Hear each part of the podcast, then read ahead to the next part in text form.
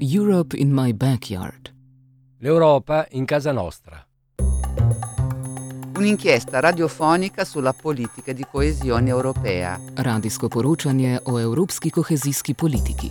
Europe in my backyard. Europa en mi casa.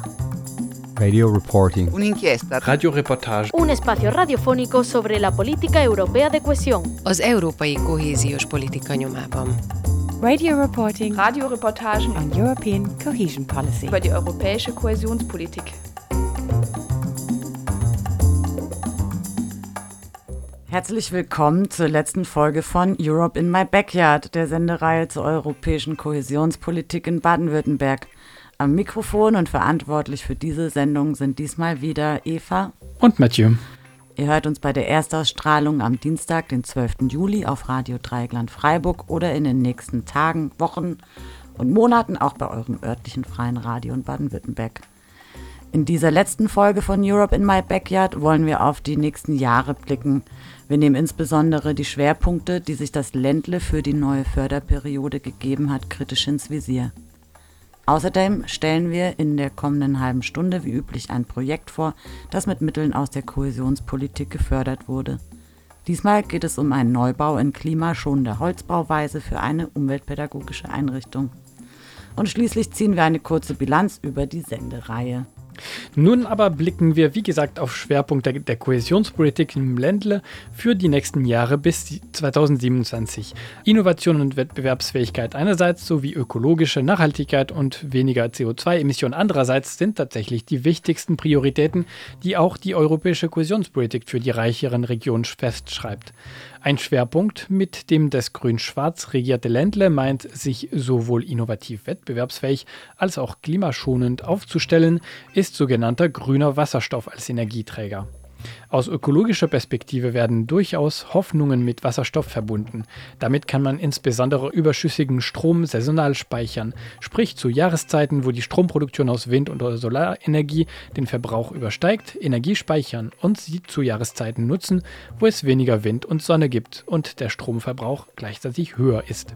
Aber Wasserstoff ist an sich keine ökologische Energiequelle, sondern es hängt stark davon ab, woher er kommt und wie er produziert wurde. Wird der Wasserstoff etwa mit Strom aus Kohlekraft produziert, dann hat man klimaschutztechnisch überhaupt nichts damit gewonnen. Der BUND führt jenseits von diesem Extrembeispiel eine ganze Palette von Schattierungen an, wie umweltschädigend oder klimaneutral Wasserstoffproduktion sein kann. Richtig grüner Wasserstoff kommt demnach lediglich dann zustande, wenn er mit erneuerbarem Strom, etwa aus Wind und Sonne, produziert wird. Aber die Produktion von Wasserstoff, am ehesten per Elektrolyse, ist sehr ineffizient. Sie verbraucht wiederum viel Strom, wovon viel Energie bei der Produktion als Abwärme verloren geht. Daher kann Wasserstoff als Energieträger aus Sicht des BUND immer nur zweit- oder drittbeste Lösung sein, wie uns Fritz Milat, Umweltschutzreferent beim BUND Baden-Württemberg, zusammenfasst. Aus BUND-Sicht äh, sollte Wasserstoff nur dort zum Einsatz kommen, wo es keine anderen effizienteren ähm, Maßnahmen gibt. Das heißt, wo nicht die Strom, reine Stromanwendung effizienter ist. Insbesondere wegen der ineffizienten Produktion von Wasserstoff sind die verschiedenen Nutzungen und Technologien, die auf Wasserstoff basieren, aus ökologischer Sicht mal mehr, mal weniger sinnvoll. Die Landesregierung von Baden-Württemberg will sogenannte Cluster auf regionaler Ebene fördern, um beim Aufbau dieser Wasserstoffbranche zu helfen. Und hier kommen die Förderprogramme der europäischen Kohäsionspolitik ins Spiel. In der aktuellen Förderperiode bis 2027 hat Baden-Württemberg per Ausschreibung zwei sogenannte Modellregionen grüner Wasserstoff ausgewählt.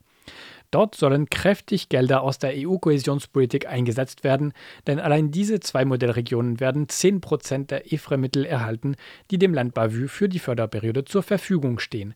Neben diesen EU-Geldern packt das Land auch eigene Mittel drauf. Insgesamt geht es um eine öffentliche Förderung von knapp 50 Millionen Euro. Ziel dieser Modellregionen ist es zu erproben, wie der gesamte Wasserstoffsektor aussehen kann. Das Ganze soll ausdrücklich auf grünem Wasserstoff basieren.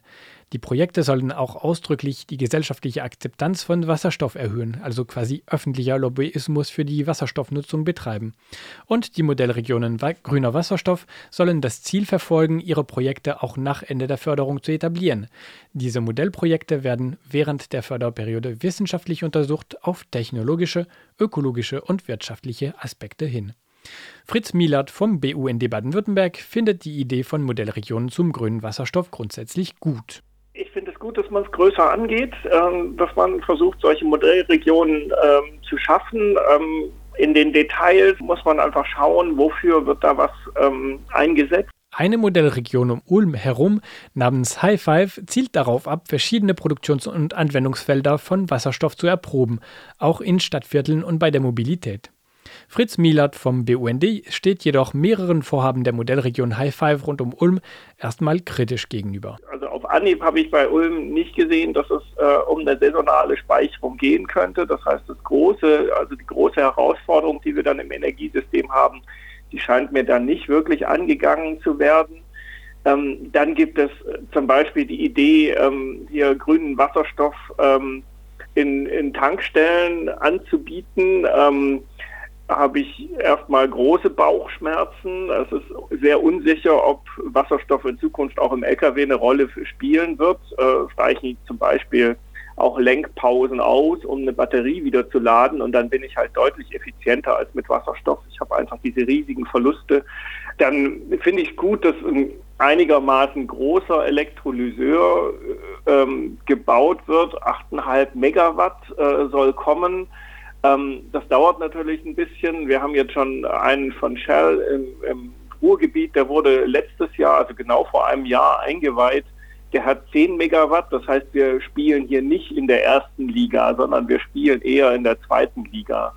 Shell ähm, plant einen weiteren mit 100 Megawatt und auch im Hamburger Hafen wird einer geplant mit 100 Megawatt. Ähm, ja, da backen wir eher kleine äh, Brötchen äh, und dann ist natürlich die Frage, inwieweit wir dann ähm, wirklich daraus Erkenntnisse ziehen können, die, wenn man es industriepolitisch sieht, ähm, einen da an eine Spitze bringen können.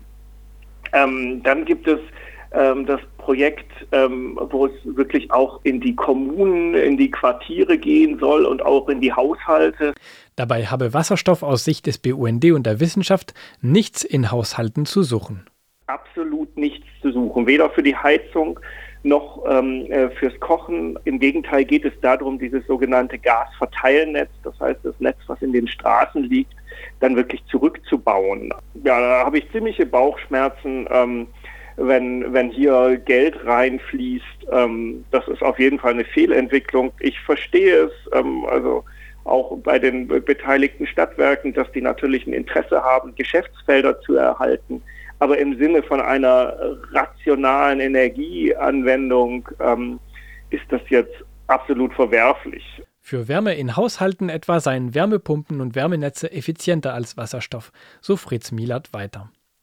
Die zweite Modellregion, Genesis, zielt insbesondere darauf ab, zwischen Stuttgart und Esslingen eine Wasserstoffpipeline zu errichten. Daran sollen sich verschiedene Wasserstoffproduzentinnen und Wasserstoffnutzer anschließen können. Und die Pipeline soll die Möglichkeit für künftige Verlängerungen und weitere Anschlüsse freihalten. Ziel ist es damit, eine Wasserstoffinfrastruktur zu schaffen, die in einer stark industrialisierten Region wie deren Raum Stuttgart viele Unternehmen interessieren kann. Fritz Mielert findet es prinzipiell interessant, dass diese Pipeline auf einer Teilstrecke der geplanten süddeutschen Erdgasleitung zwischen Mannheim und Ulm entsteht. Die süddeutsche Erdgaspipeline soll auch wasserstoffkompatibel werden, allerdings soll es erst in den 2030er Jahren soweit sein. Die Wasserstoffpipeline der Modellregion Genesis hingegen würde bereits 2024 in Betrieb genommen. Einige Punkte im Projekt lassen den Umweltschutzreferenten des BUND Baden-Württemberg jedoch skeptisch. Ich bin hier drüber gestolpert, dass der größte Elektrolyseur ähm, nur 1,25 Megawatt haben soll. Ähm, das ist halt wirklich sehr, sehr klein im, im äh, bundesweiten Vergleich. Ähm, das heißt, es ist eher ein, ein sehr kleines Projekt. Was mir gefehlt hat hier ganz stark ist, ähm, wenn wir über Elektrolyseure reden, haben wir überall auch Abwärme. Das heißt, wenn ich äh, in einem integrierten Energiesystem äh, darüber nachdenke, würde ich auf jeden Fall sagen, bei den Elektrolyseuren brauche ich immer gleich auch eine Anbindung an das entsprechende Wärmenetz, um, um Abwärme zu nutzen. Oder wenn es kleinere Mengen sind, ähm, ja, zumindest irgendwie ein größeres äh, Institutsgebäude oder was, das, dass ich diese Wärme nutzen kann. Hier ist auch wieder ähm, die Mobilität drin und äh, es sind Heizzwecke erwähnt. Ähm, beides aus meiner Sicht so ein bisschen problematisch. Also das Heizen sehr, sehr problematisch. Da muss man dann gucken, wie sich entwickelt. Kann man nur hoffen, dass ja da nicht in die falsche Richtung auch Geld investiert wird und auch geforscht wird. Ähm, auch hier wird wieder eine Beimischung von Wasserstoff ins Erdgasnetz diskutiert. Ähm, auch das ist natürlich hier wieder ein bisschen, ja, aus, aus meiner Sicht nicht äh, das Gelbe vom Ei. Es wäre sinnvoller, hier eine, in einer getrennten Struktur das zu machen. Man fördert einfach mit, mit der Beimischung natürlich auch diese Anlagen, die diese Beimischung äh, schon können und hält einfach an einer Struktur fest, die äh, nicht zukunftsfähig ist. Die Gelder des Europäischen Fonds für regionale Entwicklung EFRE sollen einerseits dazu dienen, neue, innovative Projekte auf dem Stand der Technik zu fördern, um die Region wettbewerbsfähig und zukunftsfähiger zu machen. Außerdem soll es bei den Wasserstoffmodellregionen um klimaschonenderes Wirtschaften mit effizienterer Energienutzung, der zweiten Hauptpriorität von EFRE, gehen. Doch auf Anhieb überzeugen beide Modellregionen den BUND-Umweltschutzreferenten Fritz Mielert weder in puncto Innovation noch in puncto ökologische Sinnhaftigkeit so richtig. Ja, erstmal klingen beide Projekte nicht sonderlich innovativ. Wasserstoffleitungen über äh, mehrere Kilometer ähm, haben wir halt auch schon seit 100 Jahren. Ähm, in den Details kann das interessant werden, aber ähm, alle Planungen, die momentanen äh, Leitungen, ähm, die geplant werden, die, also da ist einfach diese Technik schon vorhanden. Und dann ist die Frage, okay, wo sind denn die Neuerungen? Ähm, Neuerungen können da sein, wo es darum geht, nochmal an einem Elektrolyseur zu forschen. Ähm, Neuerungen können da äh, kommen, äh, wo es nochmal darum geht, effizienter zu werden. Ähm, davon sehe ich aber wenig. Und das kann sich natürlich in den Projekten ergeben, ähm, dass man in, bestimmter Art und Weise dann nochmal sagt, man geht an diese, diese Knackpunkte ran. Ähm, das wäre die große Hoffnung. Über diese Modellregionen hinaus bemängelt der BUND, dass sich die Bundes- und Landespolitik auf den Ausbau einer Wasserstoffbranche fokussieren, ohne einige wichtige Fragen anzugehen, etwa beim Import von vermeintlich grünem Wasserstoff. Also was uns große Sorgen macht, ist äh, ein eventueller Import von Wasserstoff. Ähm, vor allen Dingen, wenn der aus äh, außereuropäischen Ländern kommt. Also wenn der jetzt zum Beispiel aus dieser Region des Nahen und Mittleren Ostens äh, käme oder Nordafrika, wir haben dort sehr trockene Regionen, das heißt, da geht kann ich Wasserstoff nur mit Hilfe von Meerwasserentsalzung äh, produzieren. Und dann habe ich halt ähm, eine ganze Menge ähm, Laugen als Abfälle, wo bisher noch niemand weiß, äh, wo die hin müssten. Ähm, in Europa müssten die alle verbrannt und entgelagert werden und das sind enorme Mengen, die da einfach anfallen. Dann sind wir in teilweise in äh, Regionen mit einer großen Armut, auch mit einer Energiearmut. Ähm, da fordern wir, dass auf jeden Fall erstmal diese Energiearmut äh, behoben wird, bevor man die Energieerzeugungsanlagen dort baut für den Export. Ähm, und dann muss man natürlich auch gucken, was haben, hat man da für Regime, werden dort die Menschenrechte ähm, eingehalten oder ähm, haben wir totalitäre Regime, haben wir eventuell sogar Regime, die gegen Völkerrecht vorgehen und Angriffskriege und so führen.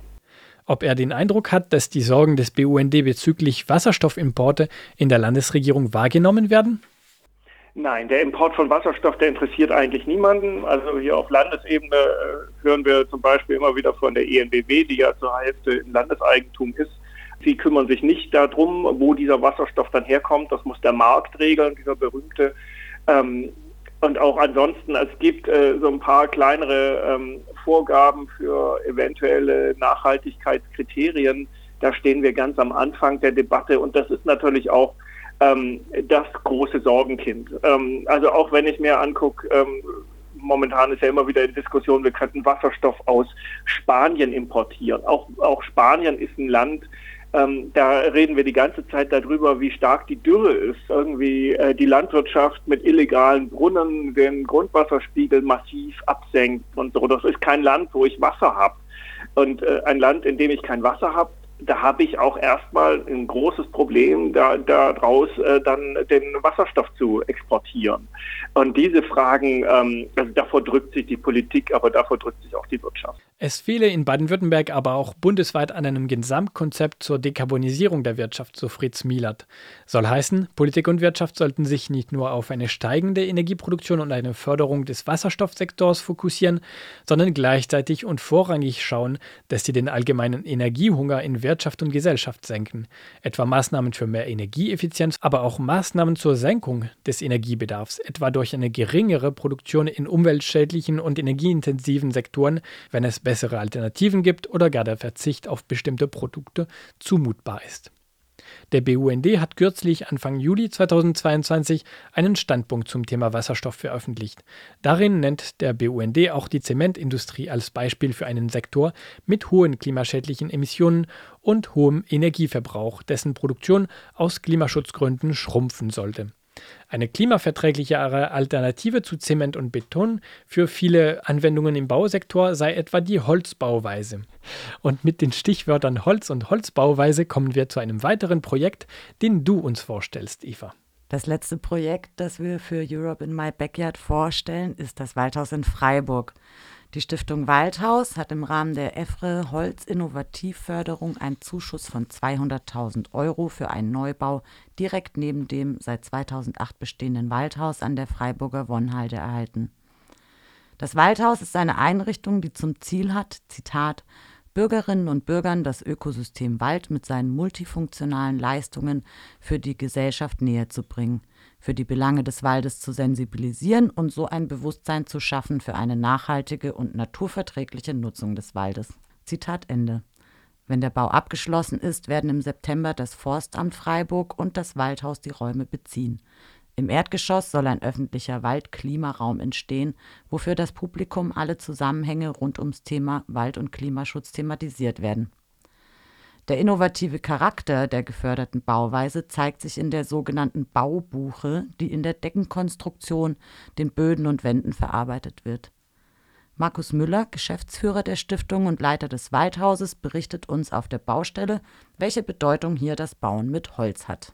Also Baubuche ist deswegen innovativ, man hat sie früher schlicht und ergreifend nicht eingesetzt als Bauholz, weil man sie im Außenbereich nicht verwenden kann. Buche wird schon seit jeher ganz verbreitet im Möbelbau, im Fußbodenbau, im Treppenbau eingesetzt, aber in dem Bereich Bau so gut wie gar nicht, weil sie, das wissen wir, wenn, wenn ich ein Haus baue, habe ich erstmal über Wochen hinweg irgendwo eine offene Baustelle, da regnet es rein und das ist für die Buche absolut schädlich. Durch moderne Fertigungstechniken, durch das Aufsägen, durch das Verleimen, und durch das Vorfertigen im Werk habe ich im Prinzip die Möglichkeit, das Buchenholz komplett unter Dach vorzurichten. Und wenn ich dann hergehe und stelle so ein Gebäude wie hier auf, kommen die fertigen Elemente mit einer Länge von bis zu 14 Metern hierher und das wird dann innerhalb von wenigen Tagen aufgerichtet. Und für die Phase des Baus hat man noch einen Kran hier und haben die Baustelle mit einer riesengroßen Zeltplane abgedeckt, dass kein Regenwasser reinkommt. Technische Möglichkeiten, die hatten wir bis vor wenigen Jahrzehnten überhaupt nicht gehabt oder konnten das nicht praktisch realisieren. Und von daher gesehen ist die Buche äh, heutzutage ein Baustoff, den man wirklich auch alternativ äh, zu Fichte, Tanne, Kiefer, Lärche, Douglasie einsetzen kann. Und eben durch die Tatsache, dass es noch weniger Holz braucht, ist es umso ja, ressourcensparender. Und ich habe die Buche, sie ist halt die Hauptholzart oder die am meisten verbreitete Holzart bei uns. Und unser Ziel ist ja, Holz möglichst lange einzusetzen. Und im Baubereich funktioniert das, dann erzielen wir es eben möglichst lange diesen Kreislauf und binden den Kohlenstoff und sorgen für eine lange Speicherung. Im Waldhaus ist man überzeugt von der Bauweise und auch von der Außenwirkung, die damit einhergeht. Wir wollen ja nicht nur mit Holz bauen, wir wollen auch Holz zeigen. Wir wollen auch ganz bewusst zeigen, dass man A mit Holz ressourcensparen bauen kann, also einfach vom Fußabdruck im Vergleich zum, zum Beton, im Vergleich zum Stahl hat es eine ganz andere Energie, die verwendet wird. Also bis hin zu der grauen Energie, die man oftmals gar nicht so direkt auf dem, auf dem Zettel hat. Äh, und man sieht hier schön von dem Einsatz der Baubuche, die jetzt sowohl hier an den Seitenwänden wie auch an den äh, senkrechten Elementen verwendet wurde. Und auch das ist ein Punkt. Die Baubuche braucht beim Einsatz dieser, dieser Buche, weil es eine höhere Dichte hat, auch weniger Holz, als ich beispielsweise für Fichte und Tanne aufwenden muss. Neben dem viergeschossigen Neubaukubus und dem bestehenden Gebäude fließt ein Bach, man blickt über Wiesen Richtung Wonnhalde, Kleingärten und Günterstal. Zur anderen Seite führt das offene Grundstück über Treppen und Terrassen direkt in den angrenzenden Freiburger Stadtwald. Die Umgebung ist mit der Grünholzwerkstatt und vielen verstreuten, großen wie kleinen Holzskulpturen geprägt von den Aktivitäten des Waldhauses. Man hat den Standort Waldhaus bewusst gewählt, hier an dem Übergangsbereich in der Wonhalde am Waldrand. Und eigentlich das Schönste ist der angrenzende Wald und das angrenzende Waldgebiet. Äh, die Stadt Freiburg hat einen wunderschönen, sehr großen Stadtwald mit um die 5200 Hektar, der sich von der Ebene erstreckt im Mooswald bis hin zum Schauinslandgipfel. Also sprich, man hat hier alle für Mitteleuropa typischen Waldgesellschaften hier vor Ort. Und wir sind jetzt hier an der Schnittstelle zwischen Waldhaus und dem Stadtwald in einem wunderschönen Buchenwald. Und wenn ich dann weiter hochgehe, habe ich so eine herrliche Bergmischwälder. Also das Waldgebiet von der Vielfalt her, von der Struktur her und von dem, wie es als, ich sag mal, stadtnaher Wald auf uns Menschen wirkt, äh, habe ich hier einen wahnsinnig schönen Wald. Alte Bäume, dicke Bäume. Dann auch wieder jüngere Partien, wo ich äh, dichtes, auch dichtes Unterholz dabei habe. Ich habe die Baumartenvielfalt. Ich habe hervorragende Baum- oder Waldstandorte. Also von den Niederschlagsverhältnissen, die wir hier haben, von den Bodenverhältnissen, sind wir hier in einem Optimum, was Waldwachstum angeht. Das sieht man im Übrigen auch daran, dass der höchste Baum Deutschlands gerade mal Luftlinie zwei Kilometer entfernt von hier wächst. Und das ist eben mit dieser Vielfalt, mit diesem schönen Wald, mit diesem auch sehr naturnah wirkenden Wald. Es ist ein Wald, der über Jahrhunderte sehr stark von uns Menschen geprägt äh, und auch bewirtschaftet wird. Aber er wirkt erstmal auf den ersten Blick, boah, äh, ist ein richtig schöner, sehr naturnaher Wald. Und hier finden an den verschiedensten Plätzen oder hier findet an den verschiedensten Plätzen unsere Bildungsarbeit statt.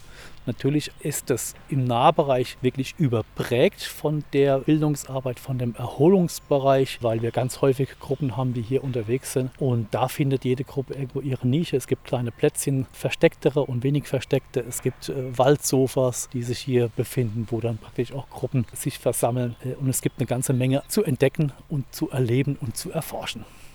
Und was hier entdeckt, erlebt und erforscht werden kann, zeigt sich im umfangreichen Angebot des Waldhauses.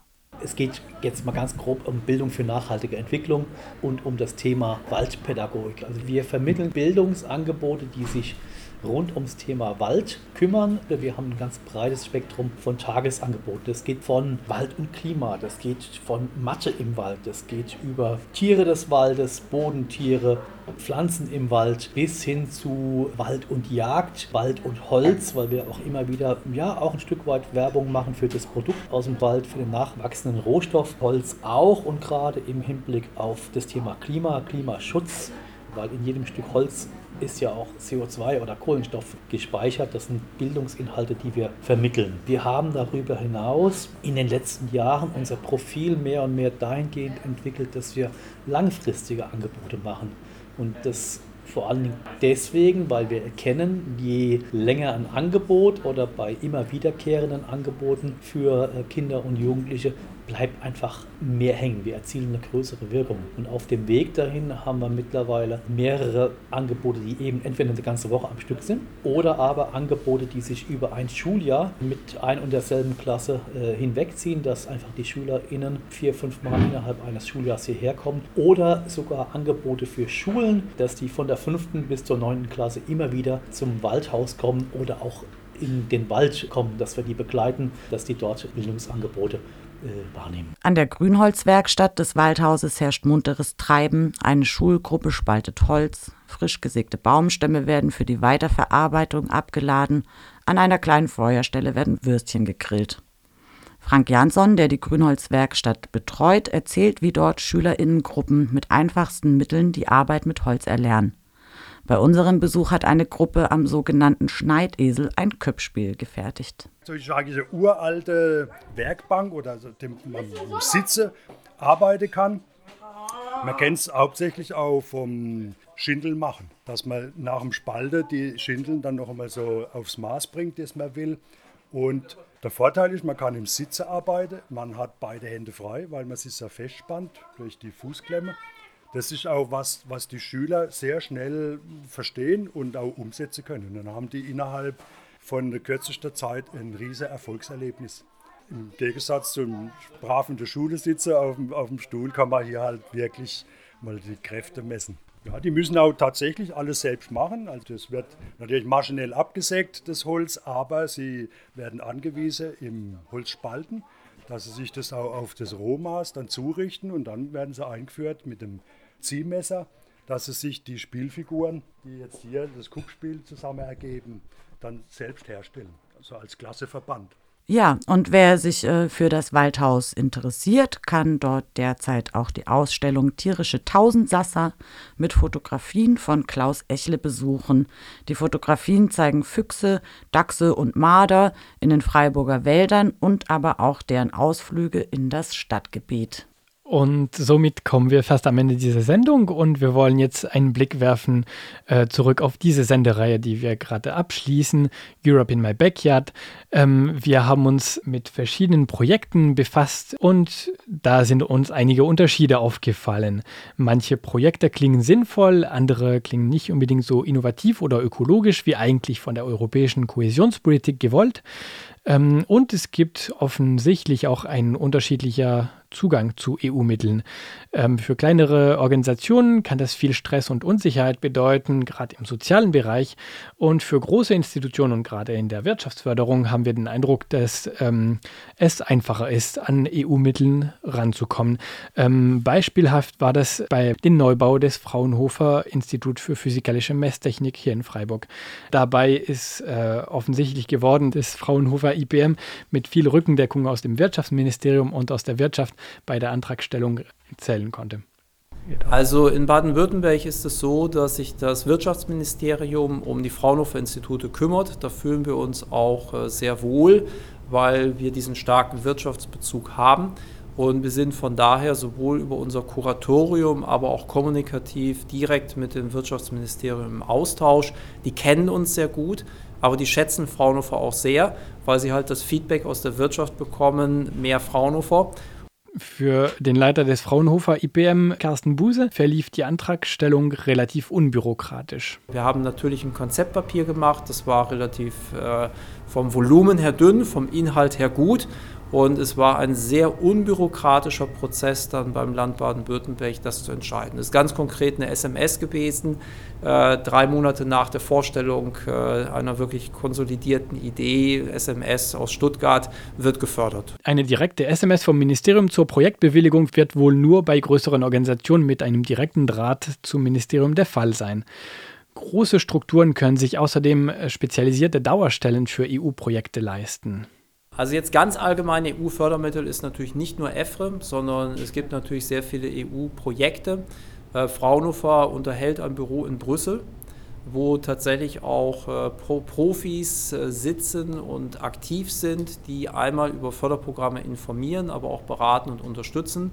Umgekehrt gibt es auch die Konsultationen, wo Fraunhofer dann auch mit seinem Marktwissen und Fachwissen durchaus Ausschreibungen beeinflussen kann die Ausschreibung zu beeinflussen, äh, könnte man auch sagen, ist eine Art von Lobbyismus, wenn man diesen negativ konnotierten Begriff in den Mund nehmen will. Ähm, sowas ist übrigens auch der Fall bei der Caritas. Die Caritas unterhält auch ein Büro in Brüssel. Die Fraunhofer Gesellschaft übrigens ist in der neuen Förderperiode wieder an den dicksten EFRE-Projekten beteiligt, unter anderem an den eben erwähnten Modellregionen Grüner Wasserstoff. Kleinere Organisationen nehmen hingegen die Spielregeln als gegeben und können sie nicht äh, zu beeinflussen versuchen. Sie haben mehr Schwierigkeiten, sinnvolle soziale Projekte dauerhaft zu etablieren. Ähm, ein Beispiel hatten wir äh, in der Sanderreihe mit Ankommen in Mannheim, Anima, ähm, ein soziales Projekt für neu zugezogene EU-Bürgerinnen in prekären Situationen. Ähm, sie kämpften gerade mit ähm, der Weiterführung ihres Projekts und mit dem erneuten EU-Antrag ähm, und merken, dass es ähm, eine Konkurrenz unter ähnlichen Projekten gibt. Die Weiterfinanzierung war nicht garantiert und damit das sinnvolle soziale Angebot gefährdet. Ja, danke Mathieu für diesen äh, Rückblick und auch Ausblick in die letzte und in die kommende Förderperiode der europäischen Kohäsionspolitik und damit kommen wir auch ans Ende dieser Sendung und eben auch an das Ende der Sendereihe von Europe in My Backyard. Wenn ihr noch mal etwas zum Thema erfahren möchtet, im Herbst veranstalten wir ein Webinar zur EU-Kohäsionspolitik in Baden-Württemberg und den damit geförderten Themenbereichen. Diese Veranstaltung werden wir zu einem späteren Zeitpunkt noch ähm, über die Homepage von Radio Dreieckland und auf unseren Social Media Kanälen bewerben. Es verabschieden sich Eva und Mathieu. Das Projekt Europe in My Backyard wird mit Mitteln der Europäischen Union gefördert.